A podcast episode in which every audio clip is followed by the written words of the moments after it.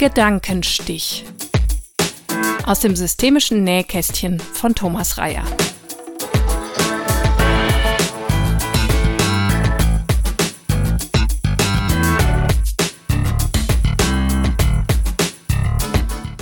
In meinem Podcast Gedankenstich stelle ich in loser Folge Konzepte und Methoden aus der Welt der systemischen Beratung, der systemischen Therapie und der systemischen Didaktik zur Verfügung. In dieser Folge spreche ich über die Grundsätze systemischer Praxis, wie ich sie für besonders wichtig halte. Systemische Beratung, systemische Therapie, systemisches Coaching oder systemische Supervision. Das Etikett systemisch begegnet uns an vielen Stellen professionell begleiteter Veränderungsarbeit. Was genau verbirgt sich nun hinter diesem Etikett systemisch? Die systemische Welt ist vielfältig und bunt, daher gibt es hierauf keine eindeutige Antwort. Vielleicht ist bereits dies ein Merkmal systemischer Praxis. Es gibt allerdings einige Gemeinsamkeiten. Allen voran scheinen wir uns darauf geeinigt zu haben, dass Haltung Vorrang hat vor der Methode. Systemische Methoden können sein anregende und irritierende Fragen, Systemaufstellungen oder kreative Gestaltungsaufgaben. Systemische Haltung beinhaltet bestimmte Auffassungen über die Dynamik und Veränderbarkeit von Systemen und die Rolle von uns als Beraterinnen und Berater. Ich spreche hier allgemein von Beratung und meine damit die spezifisch systemische Auffassung, dass Beratung nicht Beratschlagung bedeutet. Systemische Beratung ist die Gestaltung eines Prozesses, in den sich einzelne oder mehrere Klienten aktiv einbringen, um ihr System zu verändern und damit eine für sie sinnvolle Lösung zu erarbeiten. Beratung, Therapie, Supervision und Coaching unterscheiden sich auf dieser Ebene kaum. Worin sie sich unterscheiden, habe ich in einer anderen Podcast-Folge zu systemischen Arbeitsformaten erläutert. In dieser Folge möchte ich vorstellen, was systemisches Arbeiten für mich persönlich im Kern ausmacht.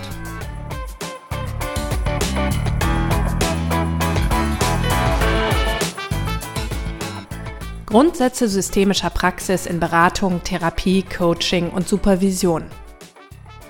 Ich starte zugegeben etwas abstrakt und hoffe, dass die Verbindung zum konkreten Beratungshandeln dabei sichtbar wird. Systeme und Interaktion. Systeme bestehen aus Systemelementen und deren regelhafter Interaktion, darin besteht deren Beziehungsgefüge und die durch ihre Interaktion aufgespannten Systemgrenzen, Rollen, Normen und Bedeutungsgebungen. Grundsätzlich können sowohl interpsychische, also soziale, als auch intrapsychische, also individuelle Systeme gemeint sein, Familien, Gruppen, Teams oder Organisationen, aber auch Einzelpersonen mit ihren verschiedenen Anteilen, Ressourcen, Zielen bilden Systeme. Diese grundlegenden systemtheoretischen Annahmen erlauben für soziale Systeme vielzählige praktische Konsequenzen, für ein Setting, in dem ein Klientinnensystem durch eine andere Person oder andere Personen in Beratung oder Therapie begleitet wird, wird pragmatisch eine lösungsorientierte Vorgehensweise in einem konstruktivistischen Paradigma hinzugenommen. Dies bildet die wichtigste Grundlage für die systemische Beratung, Therapie, Supervision, Coaching oder auch systemische Team- und Organisationsentwicklung. Es geht hier nicht primär um konkrete, rezepthafte Methoden, sondern vor allem um die Haltung, die eine elaborierte Auffassung von Systemen, Prozessen und Beziehungen beinhalten, aus der solche Beratungssituationen gestaltet werden. Eine professionelle Haltung ist eine konzeptionell begründete und reflektierte Zielvorstellung über die eigene Rolle in einem spezifischen Setting. Das könnte eben Beratung sein. Sie enthält persönliche Wertsetzungen, Motive und Handlungsdispositionen und ist ein Teil der professionellen Identität. Sie bestimmt die Handlungsmöglichkeiten in Bezug auf die reflektierten Werte. In der Praxis lassen sich nicht alle nachfolgend genannten Aspekte einer als systemisch bezeichneten Haltung jederzeit gleichrangig realisieren. In der Dynamik eines Beratungsprozesses entspricht dies einem pendelnden Fokus.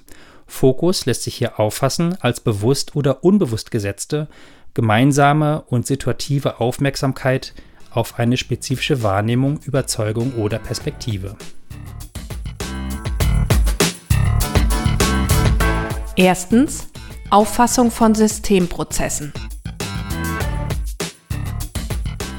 Hier geht es zunächst um einen Blick auf Systeme und deren Dynamik, wie sie im Zentrum beraterischer Begleitung stehen. Wenn man ein solches System wie aus der Vogelperspektive isoliert betrachtet, bezeichnet man dies als Kybernetik erster Ordnung. Kybernetik kann man bezeichnen als Wissenschaft der Steuerung und Regelung, auch Selbststeuerung. Konstruktivistisches Weltbild Im konstruktivistischen Weltbild gibt es keine absolute Wirklichkeit. Sie ist mitunter sozial konstruiert auf Grundlage der eigenen Erfahrungen und hochindividuellen Entwicklungswege. Daher gibt es viele verschiedene Wirklichkeiten und jedes Mitglied im System hat Gründe, die eigene subjektive Wirklichkeitskonstruktion als maßgeblich anzusehen. Auch was zum Beispiel als Problem oder Lösung gelten darf, ist in diesem Sinne subjektiv sehr verschieden. Hierin steckt die Einladung, das eigene sogenannte Wissen über Wirklichkeiten vorsichtig und bescheiden einzuschätzen. Zirkulare Kausalität und Interaktionsmuster das Alltagsdenken wird durch die Heuristik vereinfacht mit dem Schema einer linearen Kausalität komplexe Sachverhalte in einfache Wenn-Dann-Beziehungen zu zerlegen. Die Komplexität von Systemen und deren interner und externer Interaktion lässt sich damit nicht immer angemessen nachvollziehen mit dem Schema der zirkularen Kausalität oder auch zirkulären Kausalität werden diese vereinfachenden Bezüge zugunsten eines Verständnisses der synchronen wechselseitigen Interaktion aufgelöst. In der wechselseitigen Interaktion ist häufig das Interagieren in spezifischen Mustern, das heißt quasi regelhaftem wechselseitigen Verhalten oder scheinbar fest strukturierten Handlungsabläufen beobachtbar. Nehmen wir mal ein Beispiel. Ein Beispiel für eine lineare Kausalität wäre zum Beispiel zu überlegen, was passiert, wenn man ein Pendel anstößt. Was folgt, ist einfach vorhersagbar. Das Pendel pendelt immer hin und her. Ein Beispiel für eine zirkulare oder zirkuläre Kausalität wäre ein Mobile. Wenn man hier an einer Stelle zupft oder es anstößt, dann kann man gar nicht mehr vorhersagen, was genau an Bewegungsmuster beim Mobile herauskommt. Man kann allerdings beobachten, dass es ein Muster gibt. Dynamisches Gleichgewicht. Systeme erleben permanent Anforderungen, sich anzupassen, sowohl durch Impulse von innen als auch durch Anforderungen von außen.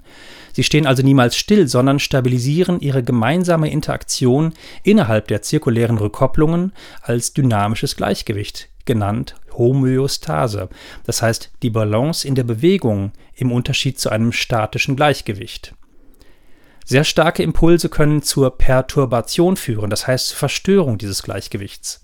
Als Reaktion sucht jedes System wieder Stabilität in der Homöostase. Manchmal braucht es dazu völlig neue Interaktionsmuster.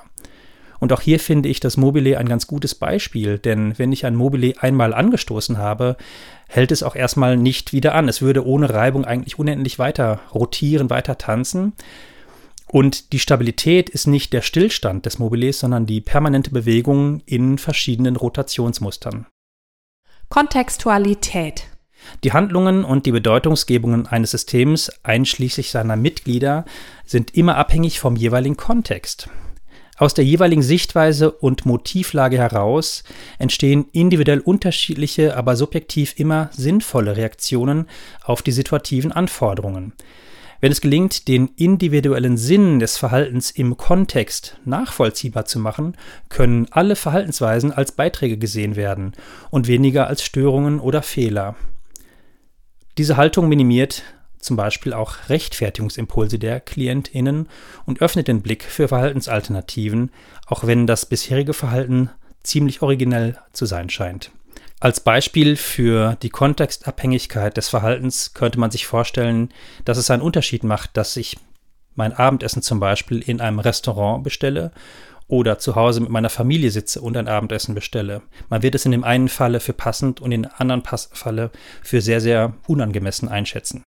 Ressourcenorientierung. Eine angemessene Aktivierung der veränderungsrelevanten Systemressourcen gelingt durch die Annahme, dass ein System, das ein Problem erzeugt hat, ebenso die Ressourcen zu dessen Lösung besitzt.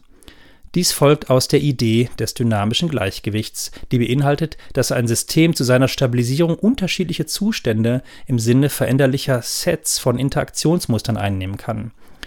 Systeme schöpfen hieraus auch das Potenzial, sich selbst organisiert weiterzuentwickeln. Diesen Prozess bezeichnet man als Autopoiesis. Die alternative Perspektive, sich an sogenannten Defiziten zu orientieren und ein Fehlen von Ressourcen zu unterstellen, würde den Handlungsspielraum des Klientinnensystems einschränken und veränderungsrelevantes Verhalten erschweren. Ein Defizit besteht ohnehin nur in der Diskrepanz zwischen einer gewünschten Wirklichkeit und der Wahrnehmung der aktuellen Situation und bildet daher kein Merkmal der Interaktion an sich. Zweitens. Auffassung von Beratungsprozessen. In Beratungssituationen koppeln ein Klientinnensystem und ein Beraterinnensystem aneinander an. Sie bilden gemeinsam ein Beratungssystem. Kommunikation und Verhalten dieses Systems sowie seiner Teilsysteme als wechselseitig abhängig zu betrachten, bezeichnet man als Kybernetik zweiter Ordnung. In Erweiterung der Auffassung von Systemprozessen, die man isoliert betrachtet, vergleiche Kybernetik erster Ordnung, muss sich die Interaktion zwischen Beraterinnensystem und Klientinnensystem hieran orientieren. Auftragsorientierung. Die Beraterinnenfunktion und Beraterinnenrolle sollte immer nach den Aufträgen und Wünschen des Klientinnensystems ausgerichtet und explizit verhandelt werden. Die komplementären Rollen BeraterInnen und KlientInnen entstehen gewissermaßen erst durch den ausgesprochenen Auftrag der Klientinnen und Klienten für die Erreichung ihrer Ziele beraterische Unterstützung zu erhalten. Wird dies nicht expliziert, können unterschiedliche Auffassungen über Beratungsauftrag und Klientenrollen dazu führen, dass man gegeneinander arbeitet. Als Maxime für Beraterinnen und Berater könnte gelten, handle nie ohne ausdrücklichen Auftrag. Vorsicht vor unausgesprochenen Aufträgen und Vorsicht vor deinen selbstgesetzten Aufträgen. Dynamik als Beratungssystem. Das Beraterinnensystem tritt in Kontakt mit einem Klientinnensystem und bildet gemeinsam ein Beratungssystem. Wie gesagt, sie bilden sich im systemischen Sinne wechselseitig eine Umwelt und haben außerdem eine gemeinsame verbindende Systemgrenze. Zur Kybernetik zweiter Ordnung gehört es, deren Wechselwirkungen und ihre gegenseitigen Kontextualitäten zu reflektieren. So ist die jeweils konstruierte Wirklichkeit und deren Auswirkungen immer auch abhängig von den eigenen Annahmen über die Wirklichkeiten der anderen Seite und kann daher vorschnell andere potenziell relevante Perspektiven und deren Auswirkungen außer Acht lassen. Ein weiteres Phänomen dieser Ankopplung ist die Isomorphie, das heißt der Austausch von Verhaltensdynamik zwischen Klientinnen und Beraterinnensystemen, sofern diese gut genug aneinander angekoppelt haben. Ein klassisches Beispiel wäre hier zum Beispiel eine Polarisierung. Es könnte passieren, dass wenn zwei Beraterinnen und Berater mit einem stark polarisierenden System arbeiten, also durch einen heftigen Streit, dann auch polarisiert werden und ebenfalls über ähnliche Sachverhalte in ähnlicher Dynamik streiten. Das wäre eine Isomorphie. Beziehungsarbeit und Allparteilichkeit. Für die Beraterinnenrolle ist es von zentraler Bedeutung, mit dem Klientinnensystem wirksam anzukoppeln und dafür tragfähige Beziehungen mit möglichst allen Beteiligten des Klientensystems herzustellen. Dadurch kann Beratung zu dem Ort werden, in dem innerhalb des Systems Kooperationsbeziehungen für eine angestrebte Veränderung geknüpft werden. Insbesondere in Krisen- und Konfliktsituationen können sich streitende Parteien versuchen, die BeraterInnen parteilich einzubinden. Hier wurde schon häufiger eine Neutralität von BeraterInnen gefordert, was aber im Hinblick auf die Subjektivität ihrer eigenen spezifischen Wirklichkeitskonstruktionen unpassend erscheint. Stattdessen können sich BeraterInnen allparteilich zeigen, in dem Sinne, dass sie aktiv zu verstehen geben, dass sie jedes einzelne Mitglied des KlientInnensystems unterstützen möchten, also gleichermaßen Partei für alle KlientInnen ergreifen. Auf diese Weise lassen sich vertrauensvolle Beziehungen im Beratungssystem aufbauen. Prozessführung mit Verantwortung und Transparenz. Für eine Beraterin, einen Berater ist es angemessen, die inhaltliche Verantwortung für die Bedeutungsgebung der Klientinnen und Klienten sowie für deren Handeln und deren Auswirkungen vollständig den Klientinnen zu überlassen. Inhaltlich bewertende Stellungnahmen können leicht als Parteilichkeit oder Einmischung empfunden werden. Die Verantwortung eines Beraters oder einer Beraterin liegt stattdessen voll und ganz darin, den Prozessrahmen für die angestrebte Veränderung zu gestalten und zu steuern. Er oder sie übernimmt Verantwortung dafür, dass diese Veränderung bzw. die Lösungssuche gemäß der besprochenen Anliegen mit Nachdruck verfolgt wird. Der inhaltliche Spielraum für die Klientinnen wird umso größer, je klarer und transparenter dieser Rahmen auch einschließlich seiner Grenzen gestaltet wird. Mit einem klaren Prozessrahmen wird die Aktivität der Klientinnen und Klienten größtmöglich für die Prozessinhalte verfügbar gemacht. Lösungsneutralität oder besser Lösungsvielfalt. Ein Klientinnensystem und jedes seiner Mitglieder agiert abhängig von seiner und deren jeweiligen subjektiven Sichtweisen und den eigenen Anliegen. Entsprechend leisten sie durch Handeln und Kommunikation Beiträge zur gegenwärtigen Situation oder auch zu deren Veränderung. Eine als problematisch gekennzeichnete Situation stabilisiert sich häufig erst durch die Engführung der Handlungsoptionen. Daher bietet sich als hilfreiche Gegenstrategie an, die Handlungsoptionen zu erweitern. Beraterinnen und Berater sollten daher keine eigenen Präferenzen für bestimmte Lösungsziele oder Veränderungsziele vermitteln, sondern sich neutral, das heißt nicht bewertend gegenüber allen Lösungsideen des Klientinnensystems verhalten. Damit wird den Suchprozessen des Klientinnensystems genügend Raum gegeben. Der Schwierigkeit, dass im konstruktivistischen Verständnis niemand so ganz neutral sein kann, kann man dadurch begegnen, dass man eigentlich nicht Neutralität beansprucht, sondern darauf hinarbeitet, dass eine Vielfalt von Veränderungsperspektiven oder Lösungsperspektiven sichtbar und verhandelbar wird.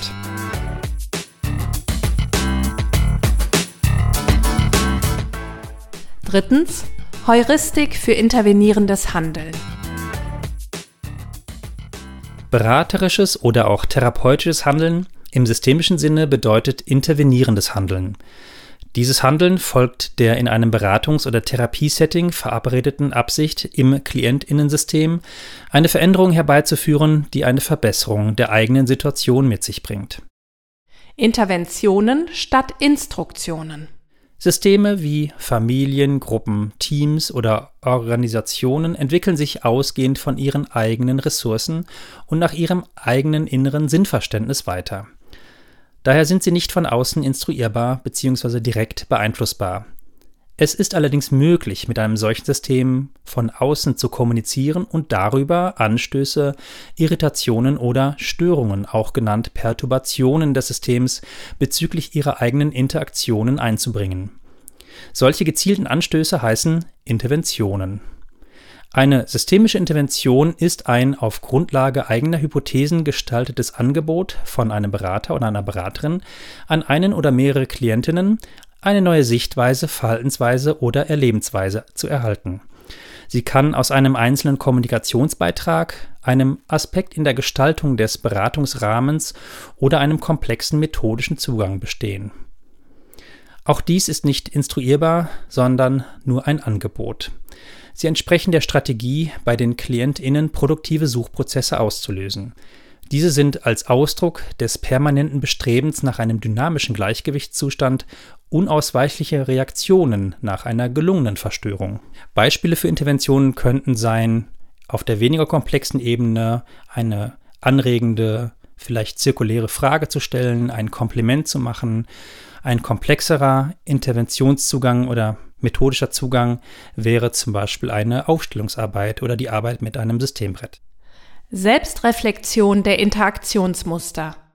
Durch den Einsatz passender kommunikativer Methoden kann dem Klientensystem neue Informationen über sein Interaktionsmuster zur Verfügung gestellt werden. Das versetzt das Klientinnensystem in die Lage, die eigene Interaktion auf neue Weise zu reflektieren und neu auszurichten was den Zugriff auf einen größeren Handlungsspielraum ermöglicht. Ein wachsendes Selbstverständnis über das eigene Handeln macht es unter Bezug auf die gemeinsame Veränderungsabsicht wahrscheinlicher, dass aus problemstabilisierenden Interaktionsmustern lösungsrelevante Interaktionen werden. Reframing und neue Narrationen. Die durch das Beraterinnensystem dem Klientinnensystem angebotene Außenperspektive erweitert zunächst erstmal die Möglichkeiten der Bedeutungsgebung im System, das heißt die Interpretation und Bewertung des eigenen Handelns. Diese Erweiterung lässt den Bedeutungsrahmen neu setzen. Dies wird als Reframing bezeichnet. Dies kann durchaus komplexe Geschehnisse und Rollenverteilungen oder Beziehungsfunktionen betreffen. Dies unter bewusst neuer Bedeutungsgebung zu interpretieren, wäre eine Neuerzählung, eine neue Narration. Lösungsorientierung. Die grundsätzliche Funktion von Beratung oder Therapie ist es, aus Klientinnenperspektive nützliche Veränderungen anzustreben. Dazu ist es hilfreich, den Handlungsspielraum zu erweitern und Veränderungsoptionen verfügbar zu machen, wie bereits besprochen. Es stellt sich als zielführender heraus, über Lösungsvisionen und Lösungsschritte und deren Auswirkungen zu kommunizieren, als über das Problem, wie es entstanden ist und so weiter. Dies entspricht übrigens unter anderem dem Konzept der lösungsfokussierten Kurzzeittherapie. Wertschätzung und Fokussierung. Die Ressourcen der Klientinnen und Klienten können durch explizite Wertschätzung und Würdigung des individuellen Verhaltens als ein Versuch, etwas jeweils subjektiv Sinnvolles erreichen zu wollen, für den Beratungsprozess aktiviert und eingebunden werden.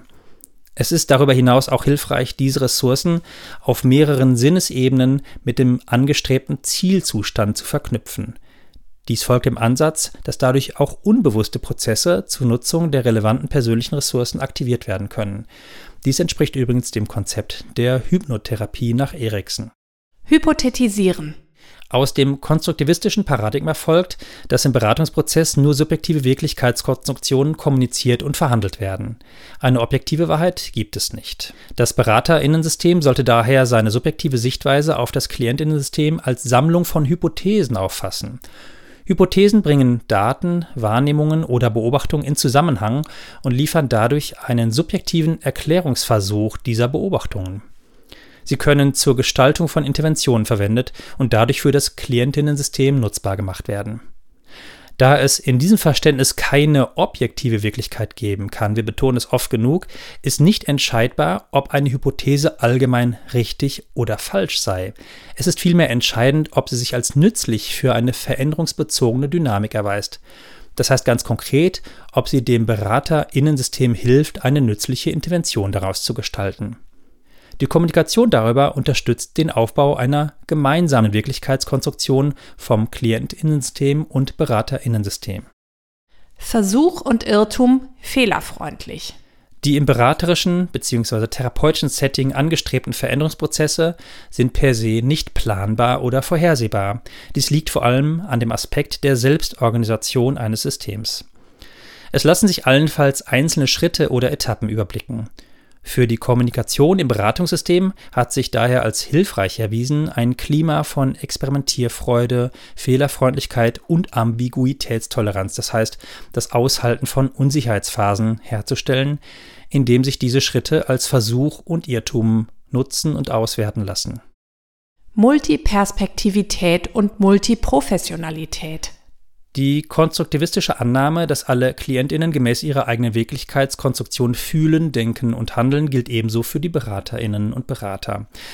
Dies macht jede Überzeugung eines Beraters oder einer Beraterin, die eigene richtige Lösungsidee und eindeutig die beste Methode zu kennen, haltlos. Im Gegenteil dürfte daraus folgen, dass es im Sinne der Vielfalt von Lösungsideen nützlich sein müsste, mehrere Perspektiven auf ein Klientinnensystem als gleichwertig zu würdigen, insbesondere auch aus anderen beratungsähnlichen Arbeitsfeldern. Eine koordinierte Zusammenarbeit unterschiedlicher Professionen erweist sich insbesondere in festgefahrenen Situationen als sehr hilfreich. Sie erweitert die reflexive Kapazität des Beratungssystems und drückt gleichzeitig eine spezifische Auffassung über systemisches Wirken aus. Nur in einer monokausalen Denkweise gibt es eine einzige hilfreiche Maßnahme. Im systemischen zirkulären Denken wirken unterschiedliche Faktoren wechselwirkend zusammen.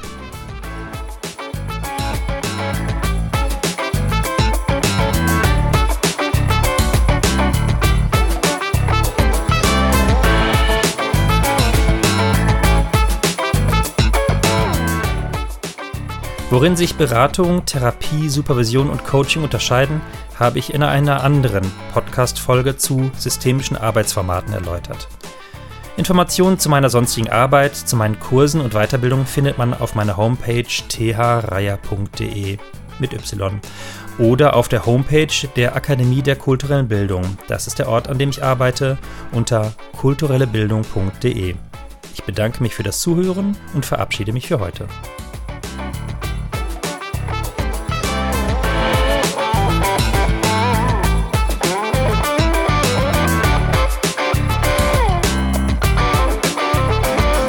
Gedankenstich.